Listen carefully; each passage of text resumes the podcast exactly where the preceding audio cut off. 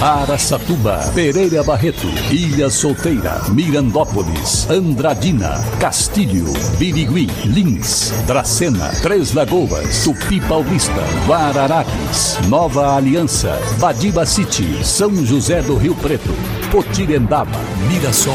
Azevedo Auditoria Soluções Empresariais apresenta SRC Notícia. A informação para mais de 3 milhões e meio de ouvintes. Apresentação Marcelo Rocha. A falta de médicos especialistas nas áreas de pediatria e ginecologia nas unidades básicas de saúde de Aracatuba foi motivo de questionamento na última sessão da Câmara Municipal. O requerimento proposto pelo vereador Arlindo Araújo cita que há mais de cinco anos todas as unidades básicas de saúde de Aracatuba deixaram de oferecer aos seus pacientes atendimento nas duas especialidades e ficaram apenas com clínicos gerais. De acordo com o parlamentar, a medida causou muitos prejuízos à comunidade, a toda a população já que os pacientes que precisam dessas especialidades são encaminhados ao pronto-socorro e chegam a aguardar meses por uma consulta.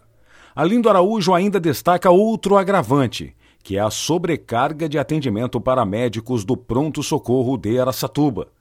Ao meu ver, isto é se preocupar com a população, com a população de Aracatuba. Viu, prefeito?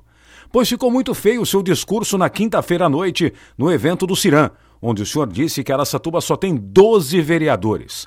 Pois Arlindo Araújo, Luiz Boato e Lucas Anata não se preocupam com a cidade, quando na verdade eles apenas não dizem amém para você.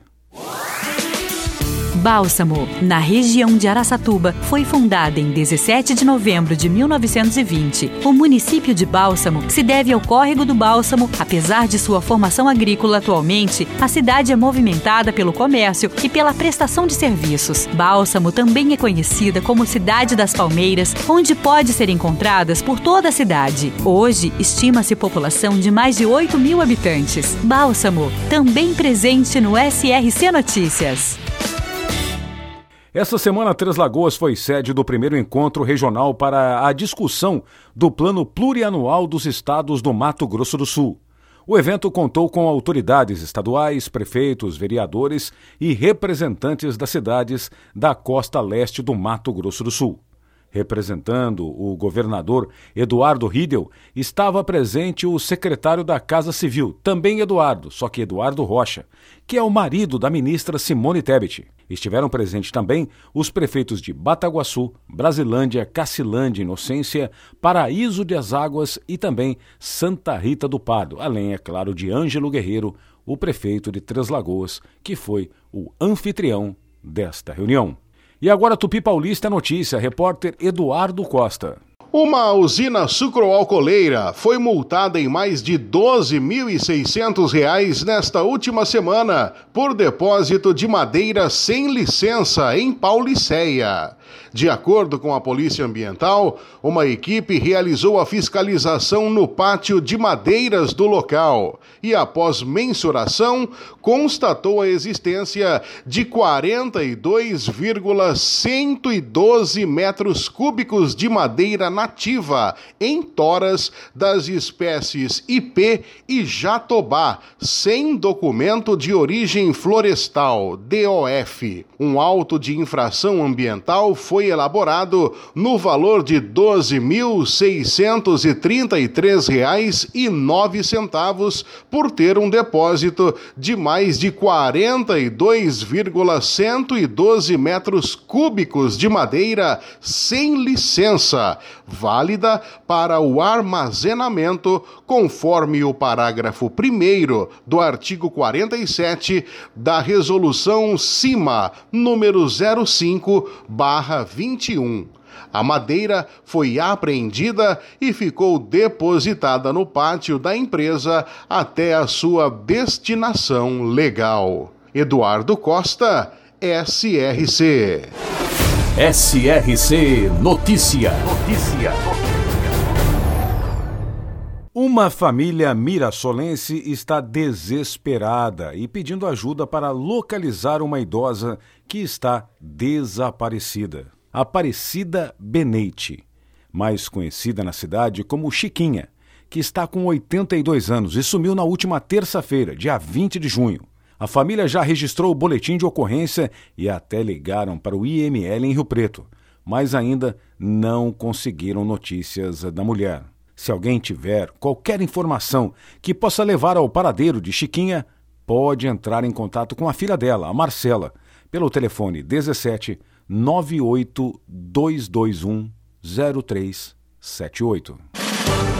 Para empresas inteligentes, Azevedo Contabilidade e Soluções Empresariais. Serviços de contabilidade e auditoria com profissionais com experiência nas áreas de gestão empresarial. Rua Bandeirantes 1438, fone 18 31 17 4500. Escritórios em Araçatuba, Bauru e São Paulo. Acesse azevedo.cnt.br. Azevedo Contabilidade e Soluções Empresariais. Há 28 anos oferecendo oferecendo serviço de qualidade. Nosso compromisso é com o seu sucesso.